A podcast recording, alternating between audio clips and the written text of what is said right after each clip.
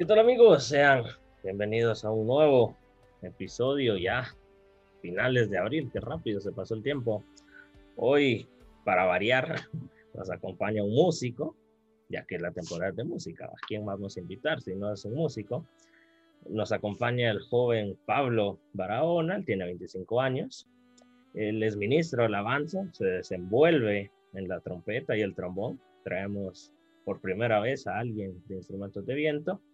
Eh, aparte de su trayectoria en alabanza, obviamente, él fue al conservatorio un año y un año en Dunamis, que es la academia de Armando Trujillo y Orestes Machado. Entonces, sin nada más que decir, comenzamos. ¿Qué tal? Buenas noches. ¿Cómo estás, José? ¿Qué tal, Pablo? Bien.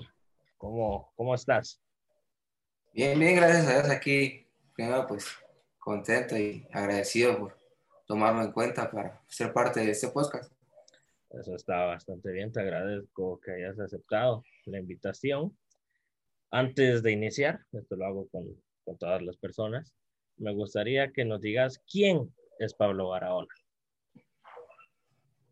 Bueno, pues yo creo que soy una persona como todos, ¿verdad? Que está luchando por mejorar en, en todos los aspectos de su vida todos los días y siempre tratar de dar lo mejor de mi vida, ¿verdad? Alguien que eh, pues creció en la iglesia y que hasta la fecha, pues gracias a esto había sido en la iglesia. Entonces, espero que parte de lo que hablemos este día, pues también le sirva a alguien como inspiración, ya sea para, para lo bueno o para, o para no hacer lo que, los errores que cometí. sobre todo lo bueno. Sobre todo lo bueno, ¿verdad? Cabal. Ya, eso es lo importante. Eso es lo importante. Entrando de lleno, me gustaría que nos comentaras cómo nace el amor por la música. ¿Cómo es que descubrís este maravilloso mundo? Eh, bueno, pues yo creo que desde pequeño eh, fue lo que me llamaba la atención. Creo que como todo niño, los instrumentos musicales siempre le llaman a uno la atención. Eh, cabe resaltar que en mi familia, pues, no, no hay como que linaje de músicos. Eh, realmente lo de ser músicos empezó ya en mi familia por parte de mi hermano y de mí. Eh, mi hermano fue el que, cuando éramos pequeños, estábamos en un colegio y como tenía banda musical, él era el que quería andar siempre en la banda, entonces, como yo era el pequeño, siempre andaba eh, tratando de invitar a mi hermano. Entonces, cuando él aprendió a, tocar pues, la trompeta, pues, eh, yo decía, ah, yo quiero estar ahí con mi hermano, entonces fue donde me empezó a llamar la atención. También creo que parte de lo que ayudó mucho a, este, eh, a seguir lo que es la música fue que desde que era pequeño también recuerdo que antes de ir al colegio me despertaban con canciones, ponía mi mamá siempre la, radio a gran volumen y así era como nos preparábamos para ir al colegio todos los días. Eso está bien y mencionabas un punto muy demasiado importante que a lo largo del episodio vamos a resaltar, de que era la banda musical y más adelante entenderán por qué. Eh, teniendo en cuenta que, como mencionabas, no, tu familia, por así decirlo, no era de músicos hasta que eh, tu persona y tu hermano eh, comenzaron. Quisiera saber cómo fueron tus primeros pasos en el mundo de la música sin mencionar alabanza. ¿Cómo es que decidís ir al conservatorio? bueno, pues realmente el paso por el conservatorio tuvo mucho que ver con, la alabanza. Eh, y así, es un poco resumido porque la historia es así, un poco larga. Creo que eran a mis 12 años, 11, 12 años por ahí. Eh, fue cuando yo decidí meter, aprender a, a, tocar lo que era trompeta. Entonces, ese primer año eh, me enseñaron en el colegio, pero fue bastante empírico. Aprendí con, no con una trompeta normal como la que miran todos de, yo en la iglesia, tal vez los que me siguen en el Instagram, haciendo la publicidad. Aprovecha, pues, aprovecha. aprovechando, aprovechando, eh, pues eh, con- no me enseñaron con la trompeta esa, sino era una corneta, ni siquiera tenía pistones. Entonces con una de esas aprendí a tocar. Eh, luego, pues, ya fue cuando me pasé casi un año rogándole a mis papás por una trompeta. Entonces, cabal me recuerdo que fue en el- la proclama del 2008, año del desafío. Eh, fue el primero de enero, el, el 2 de enero.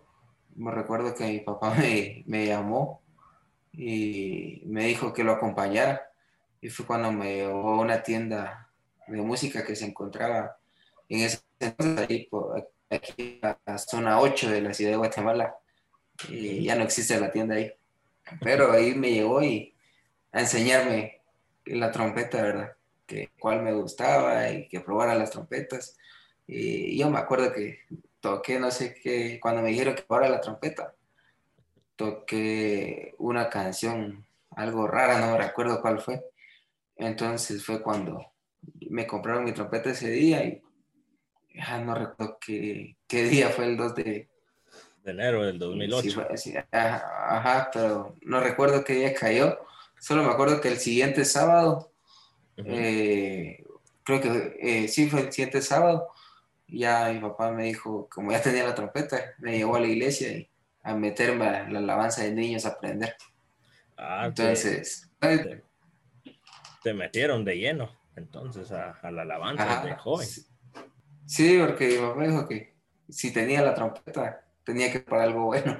Entonces me metí de, de una vez salí al- a la alabanza de niños y ahí estuve casi un año, todo el 2008 creo que fue. Y hasta que ya estando tocando en la alabanza de niños, uno se emocionaba ahí con, con los cuates que uno hace y que me imagino que hasta la fecha el grupo de niños a decir igual todavía, ¿verdad? Que ensayaban los sábados en la tarde. Eh, nos pasábamos ahí casi que dos de la tarde a seis de la tarde y luego era aquello que la emoción de querer seguir tocando me iba a meter a los ensayos de la alabanza general. Entonces, gracias a Dios, pues con el tiempo empezaron a, a tomar en cuenta para darme privilegios en la alabanza general, hasta que un día nos, nos hicieron un examen, porque ahí nos audicionaban, ya como para no perder también de que uno se acomodara, ¿verdad? Nos hicieron un examen y en ese examen me di cuenta que yo realmente tocaba lo empírico y, y no sabía nada de música. Ahí fue donde me di cuenta que no sabía nada. Me dieron una carta que decía que eh, tenía que prepararme más y que me daban, creo que seis meses para, para prepararme.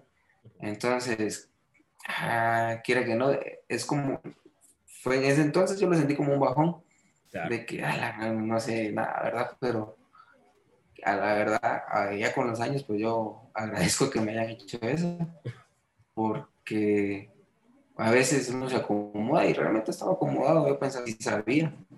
Claro. Y en el- cuando me metí al conservatorio me di cuenta que realmente no sabía nada.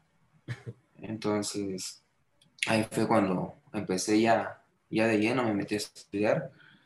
En ese entonces, pues como todavía era un niño, yo no, no trabajaba, no tenía dinero. Entonces, eh, me acuerdo que mi hermana fue la que eh, me apoyó y eh, me, me- ayudó a meterme al conservatorio y mi hermano iba también conmigo al conservatorio, solo que ahí mi hermano ya, ya no quiso estudiar trompeta, sino que él se metió a estudiar bajo eh, un tiempo en el conservatorio y así me metí a la trompeta. En ese año incluso el primer semestre, gracias a pues, me gustó bastante, saqué buenas notas y incluso eso me ayudó para que hasta me abrieran el curso de, de ¿cómo se llamaba? Era como de, de meterme a un coro, aprender a cantar. Es decir, eso sí no te puedo decir que funcionó porque yo no canto, pero ahí estuve en el grupo. Pero ese fue mi paso por el conservatorio hasta que ya en el segundo semestre, gracias a Dios, pues ya, ya, me, tom- ya me volvieron a tomar en cuenta para servir. Entonces, hubo una temporada donde casi todos los fines de semana y días entre semana, fue más o menos por noviembre y octubre más o menos. Eh, habían bastantes viajes por parte de la alabanza, entonces, gracias a Dios, a, mí era el que me mandaban con mi hermano y nos íbamos a servir, entonces ya me perdí como que los últimos exámenes del conservatorio, pero como gracias a Dios también la alabanza me sirvió un montón. Había cosas que cuando me enseñaban ahí, en la iglesia ya me las habían enseñado. Entonces, eh, fue cuando ahí me partí y ya no seguí estudiando en el conservatorio. Y eso fue mi paso. ¿Y en qué punto de tu historia decidiste entrar a Dunamis?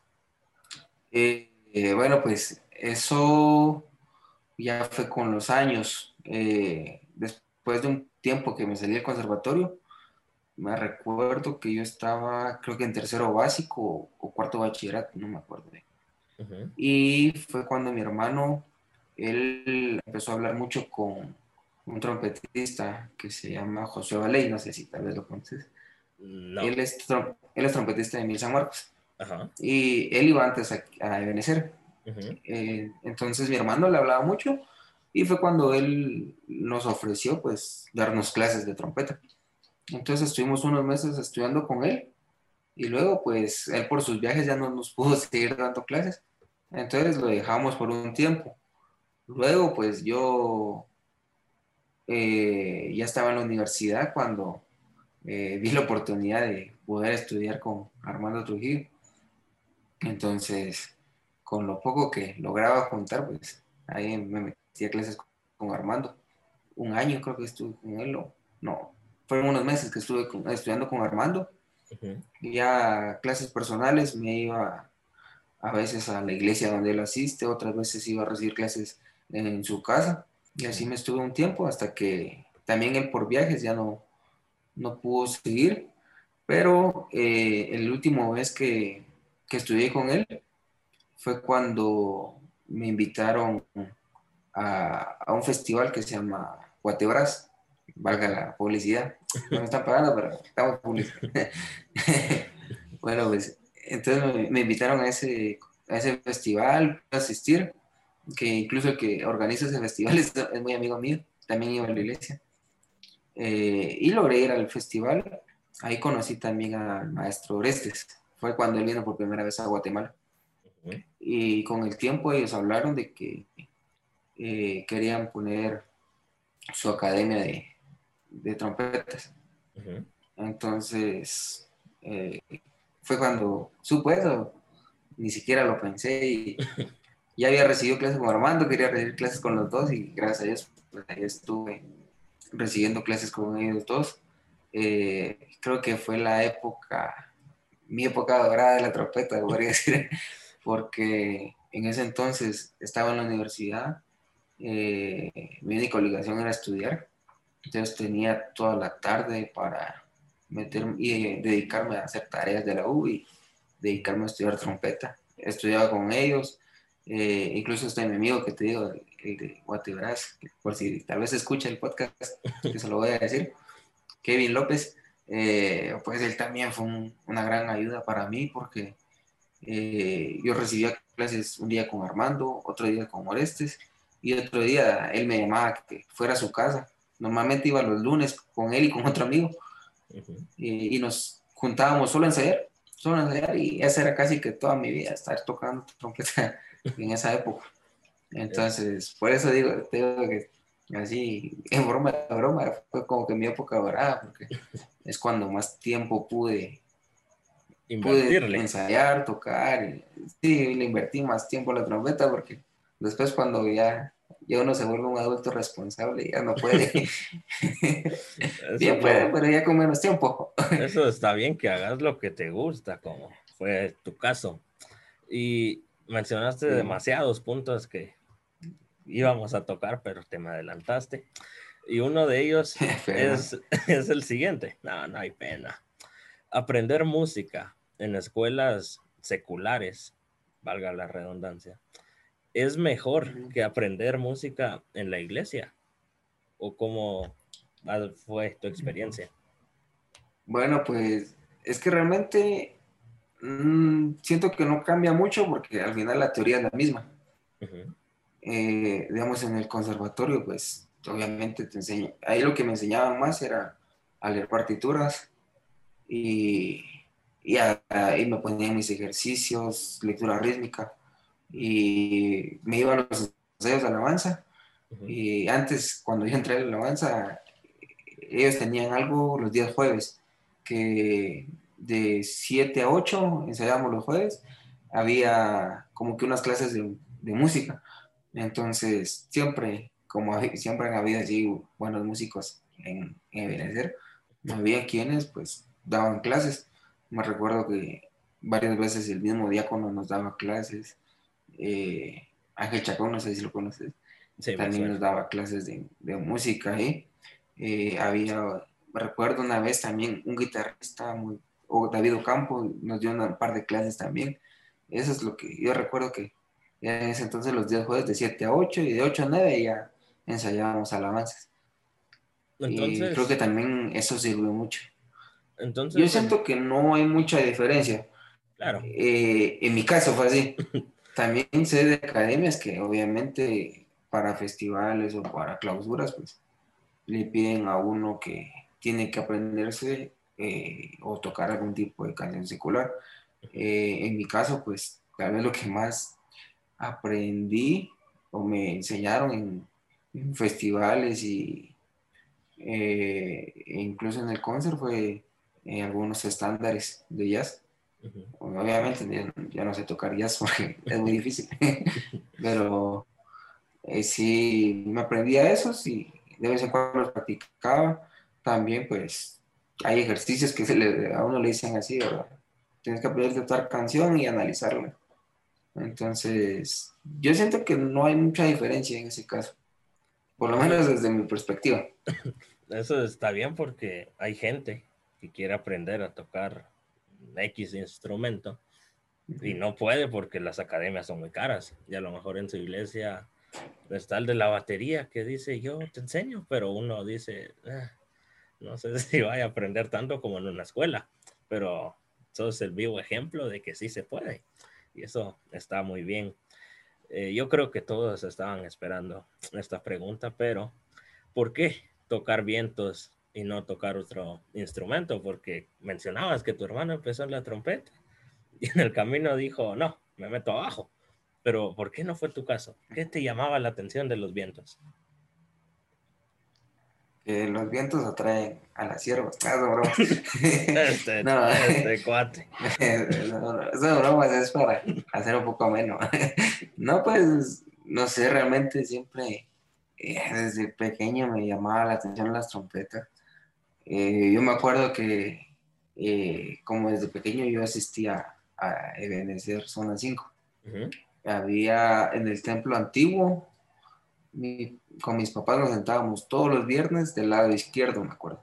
Entonces, exactamente ese lado izquierdo se ponían las trompetas.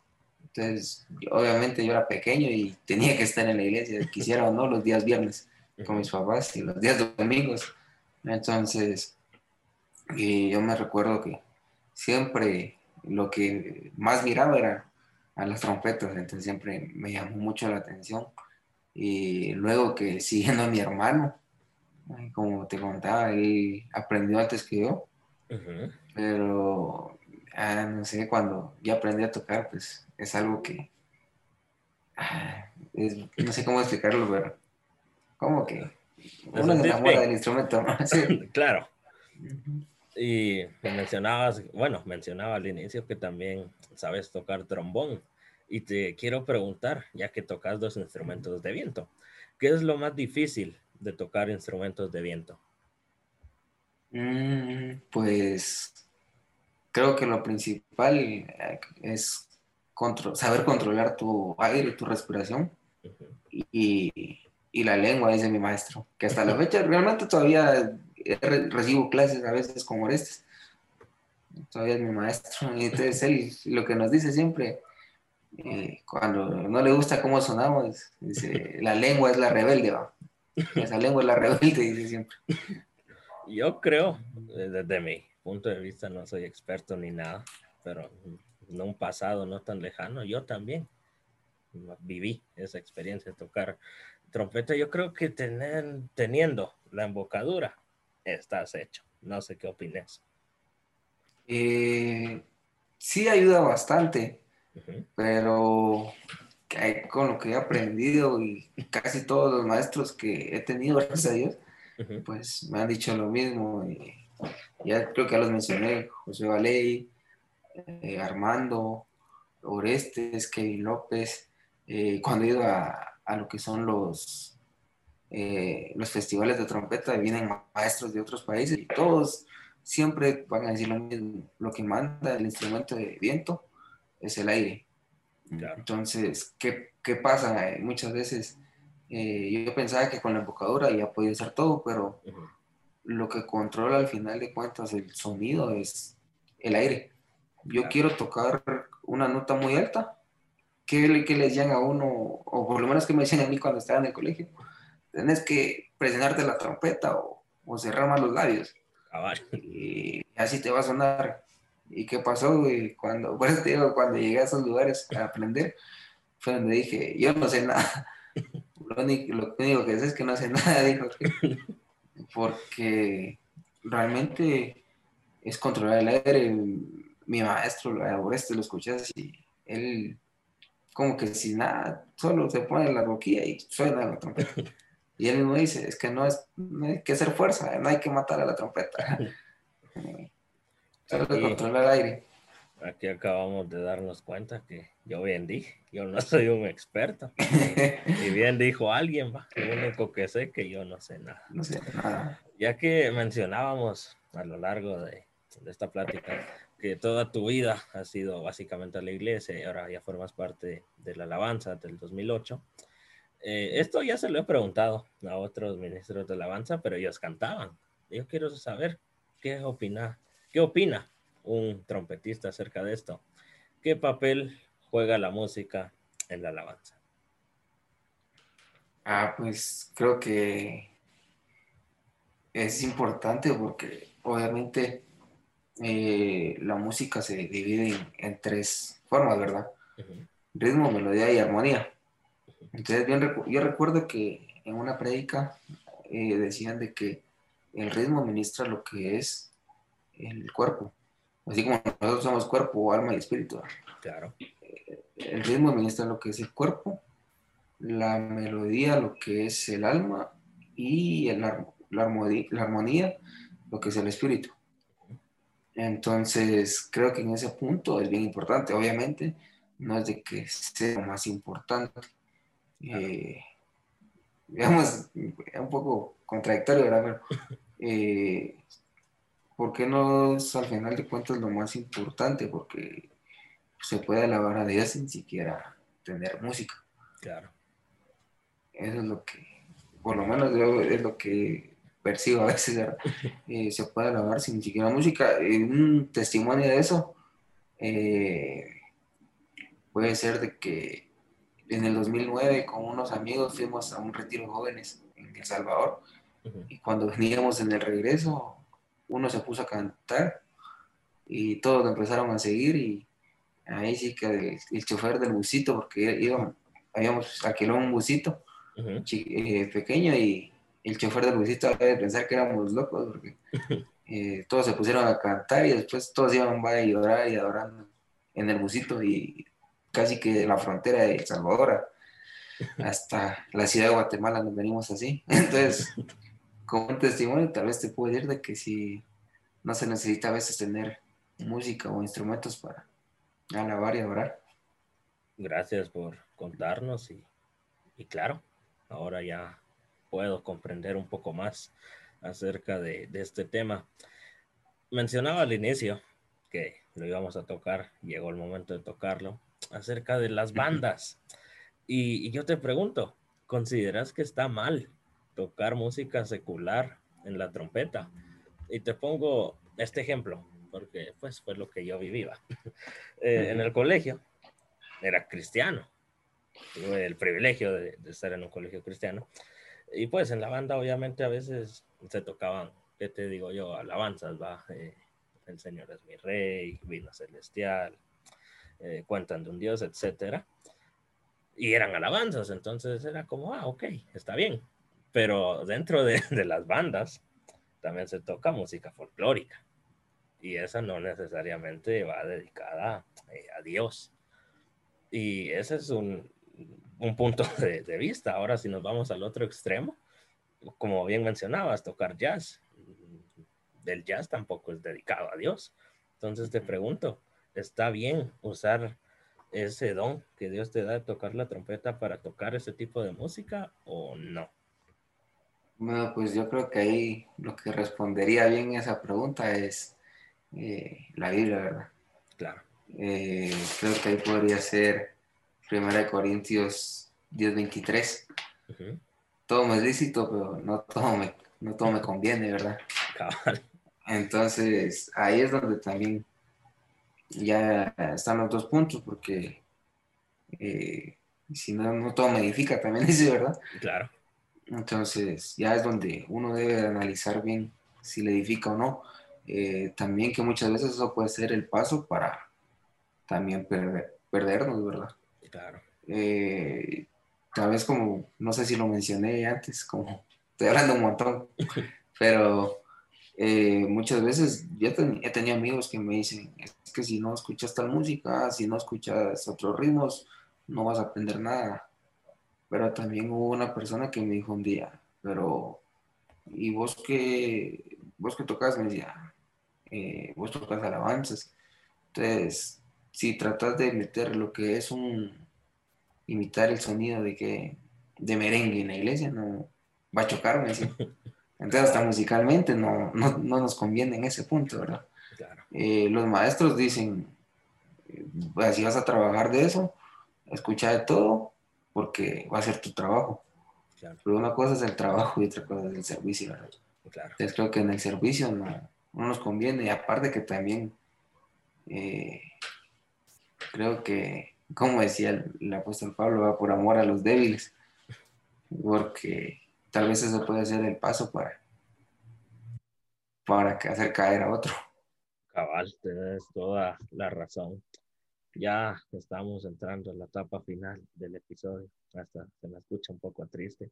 Te agradezco, todo estuvo bastante bien, pero antes de entrar a, a la sección que es temida por muchos y odiada y amada por otros. ¿Qué consejo podrías dar a todos los que quieran iniciar en la alabanza? Pues primero pues que se preparen, ¿verdad? Obviamente hay que tener una preparación en todo sentido, eh, tanto en la iglesia, porque obviamente hay que sentarse a escuchar también, ¿verdad? Claro. Porque yo te podría, solo porque no hay mucho tiempo, te podría contar un montón de anécdotas que tengo de, las veces que me ha tocado ir a servir a, en la iglesia y en otros lados, eh, donde muchas veces sí hay que por lo menos tener bastante eh, bien la doctrina o, saber algo de Dios, ¿verdad? Eh, porque hay muchas experiencias que, que son bastante fuertes estando en el servicio. Uno piensa que no, pero bien pasa. Puede pasarte de ver cómo se está liberando alguien mientras estás tocando. Eh, si te contara, tuve un montón de experiencias cuando nos mandaban a servir a tocar a la cárcel. Es lo más eh, de esas experiencias. Y, hay un montón, pero creo que en lo espiritual te ayuda bastante saber eso, ¿verdad? Para ir preparado. Y obviamente también en lo musical hay que prepararnos porque obviamente. Para Dios es lo mejor. Yo hace, hace un tiempo, bromeando, pues compartí un meme ahí en Facebook que, que decía, era como que Dios le decía a alguien, hijo mío, pero si dices que lo haces para mí, ¿por qué, ¿por qué no ensayas? Entonces, eso pasa muchas veces, y yo lo puse en broma, pero eh, a mí me pasaba también que yo antes decía, es que yo lo hago para Dios y Dios ve el corazón, pero Claro. Eh, te voy a poner un ejemplo. Vos que eh, tal vez a tu sierva eh, le quieres dar lo mejor porque el amor que le sentís. Claro. Entonces, ¿cómo será con Dios, verdad? Si le queremos dedicar nuestro instrumento, el talento, pues obviamente hay que prepararnos y darle lo mejor. es como que también un regalo a, tus seres queridos, ¿verdad? Eh, un ejemplo, eh, le quieres dedicar una canción a tu mamá, eh, vas a tratar de que suene bonito. Entonces, creo que para ellos tendría que ser igual, ¿verdad? Para ello, pues hay que prepararnos, hay que estudiar, porque también cómo va a ser eso que los que van a tocar a la música secular, pues se preparan más que a veces nosotros que vamos a tocar a la iglesia, ¿verdad? Y eso es lo triste, pero pasa. Y, realmente, ¿qué es, lo, ¿qué es más importante? Tocar para Dios. Entonces, creo que tendríamos que, que prepararnos en todo sentido y eh, gracias a Dios, pues eh, yo te puedo decir, tal vez no conozco a muchos, ¿verdad? Pero sí he ido conociendo músicos a lo largo de, de, mi, vida. Y he conocido muchos que empezaron tocando en la iglesia. Eh, hay muchos que son muy buenos y que ellos se dedican solo a, tocar para la iglesia. Entonces, eh, muchas veces lo puedo aprender bastante a ellos. Gracias por ese consejo y para que no nos quedemos picados, pues contanos cuál ha sido tu mejor experiencia eh, dentro de la alabanza. La experiencia que vos digas, pucha, esa jamás la voy a olvidar. Pues es que hay un montón, es como decirle a un padre que escoja el hijo favorito. no, pues creo que parte de eso es de que yo nunca me imaginé viajar a otro país. Y gracias a la alabanza, pues eh, he ido o viajé a varios lugares que ni siquiera me imaginé. Conocí muchos lugares de aquí de Guatemala que tampoco me imaginé que existían. Lugares donde aquí dentro de Guatemala que te tardas hasta 16 horas en llegar. Y los conocí porque me tocaba ir a servir ahí. Entonces creo que eso ha sido lo más más bonito y también que muchas veces eh, creo que también una de las experiencias más bonitas ha sido que sirviendo en otros lugares también nos ha tocado compartir con el apóstol que nos cubre, porque muchas veces nos daban de cenar a nosotros y también y llegaba a cenar ahí el, el apóstol porque él iba predicando. Entonces ah, creo que son experiencias que también son nunca olvida, ¿verdad? Porque claro. un privilegio que muchas veces muchos anhelan y uno tampoco merece. Tienes toda la razón. Hoy sí estamos llegando a la etapa final. Sin antes, vamos a pasar a las cinco preguntas. No tienen que estar relacionadas a lo que acabamos de hablar. Eh, tenés que responder lo que se te pase por la mente. Sí, ah se te pasa algo que nada que ver, pues respondes eso. Y agilidad mental, a ver cómo, cómo está tu, tus reflejos. Ok, comenzamos. ¿Qué instrumento te gustaría aprender a tocar?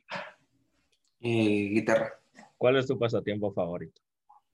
Eh, tocar trompeta. ¿Comida guatemalteca o comida extranjera? Ah, comida guatemalteca. Si pudieras tener un superpoder, ¿cuál sería? Ah, la inteligencia de Batman. Y por último, pero no menos importante, este episodio fue. Eh, una bendición. Gracias por haber acudido a este episodio. Yo la verdad me lo pasé bien. Ahí hicimos un par de bromas, esperemos. Pero de, entre las bromas hablamos cosas buenas y, y explicaste muchas cosas que muchos que quieran iniciar en esto no saben. Y estoy seguro que cuando escuchen esto van a comprender y van a ampliar su conocimiento. Te agradezco nuevamente por haber acudido y te dejo el tiempo para que te despidas. El tiempo es tuyo. Gracias, pues primeramente, pues, gracias por tomarme en cuenta y gracias por la confianza de, incluirme. Eh, créeme que cuando me hablaste invitándome, pues para mí fue una sorpresa. Pero sí, fue algo que me emocionó bastante y espero que haya sido de ayuda para muchos, ¿verdad? Obviamente, como dije al inicio, soy alguien que todavía está luchando por, ir mejorando cada día y eh, que espero que lo que hables les sirva a algunos como ejemplo de, de, lo que tienen que hacer o lo que tienen que evitar, ¿verdad? Claro. Yo, yo, siento que sí puedes explicar bastantes temas que, que, alguien que no está metido a full a la música eh, va a conocer. Entonces te agradezco por ello. Hoy estamos quedando despedidos. Le agradezco a todas las personas que, que llegaron hasta esta parte del video. No sé cuánto irá a quedar, pero vale la pena, vale la pena escuchar todo. Eh, no está de más recordar, suscribirse, Spotify, Instagram, YouTube, hablando con el Prezi. Y no está de más mencionar, no salir de casa, usar alcohol en gel, mascarilla, porque solo si nos unimos todos los guatemaltecos y guatemaltecas, Guatemala saldrá adelante. Que Dios les bendiga, que pasen una excelente semana. Con su permiso.